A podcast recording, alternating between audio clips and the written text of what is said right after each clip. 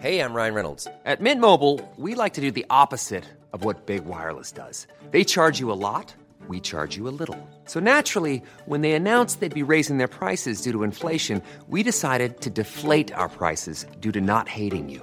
That's right. We're cutting the price of Mint Unlimited from $30 a month to just $15 a month. Give it a try at mintmobile.com slash switch. $45 upfront for three months plus taxes and fees. Promo rate for new customers for limited time. Unlimited more than 40 gigabytes per month. Slows. Full terms at mintmobile.com. Eu sou Mário Persona e essas são as respostas que eu dei aos que me perguntaram sobre a Bíblia. Você escreveu perguntando se a igreja não aparece no Antigo Testamento. Bem, a palavra igreja significa simplesmente assembleia, congregação ou agrupamento de pessoas. Nesse sentido de agrupamento de pessoas, você vai encontrar a palavra também no Antigo Testamento, porque em alguns lugares Israel é chamado de assembleia ou congregação. O Salmo 107, versículo 32, por exemplo, usa a palavra assembleia e congregação para Israel. Ali diz: exaltem-no na congregação do povo, glorifiquem-no na assembleia dos anciãos. Mas o ponto de partida para a interpretação não pode ser apenas a palavra igreja, que significa assembleia, existir no Antigo Testamento. O fato dela existir não comprova que a igreja existisse no Antigo Testamento. Em Atos, quando uma turba de, de pessoas malévolas né, quer pegar Paulo, esse ajuntamento é chamado de eclésia no original grego, em Atos 19, 32 e Atos 19, 39.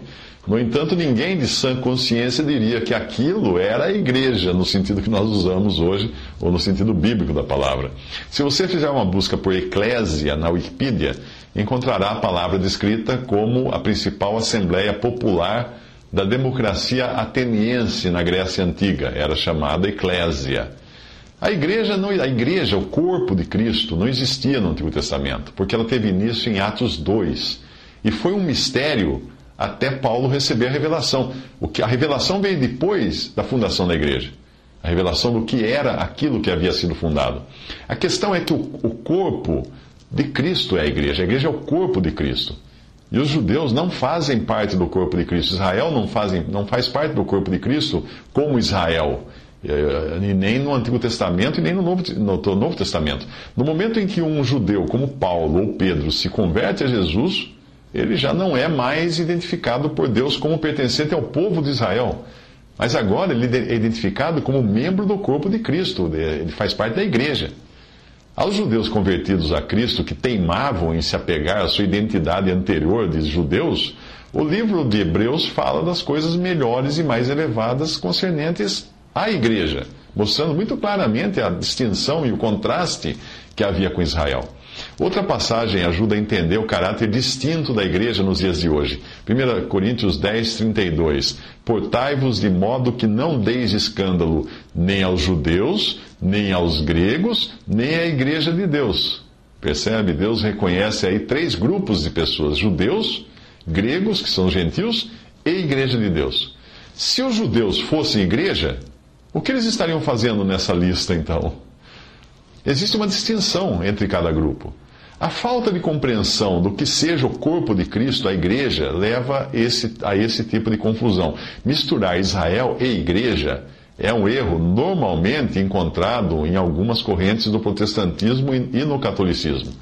E isso ajudou a estimular a perseguição dos judeus durante a Inquisição e também nas épocas que vieram depois. O raciocínio dos perseguidores era simples: se as promessas do Antigo Testamento são para a igreja, Considerando esta como continuação do judaísmo, então esses judeus que não são hoje cristãos não têm qualquer parte nas promessas e podem ser descartados.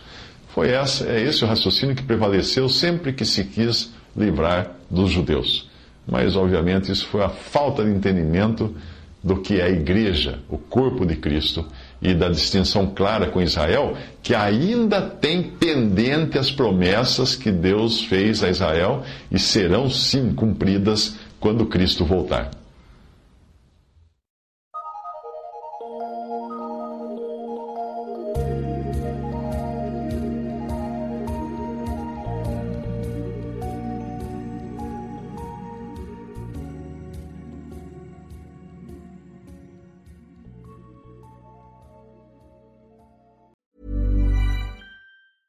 Planning for your next trip?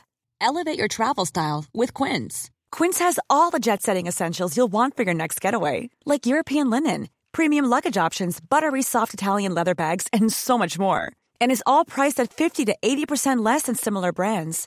Plus, Quince only works with factories that use safe and ethical manufacturing practices.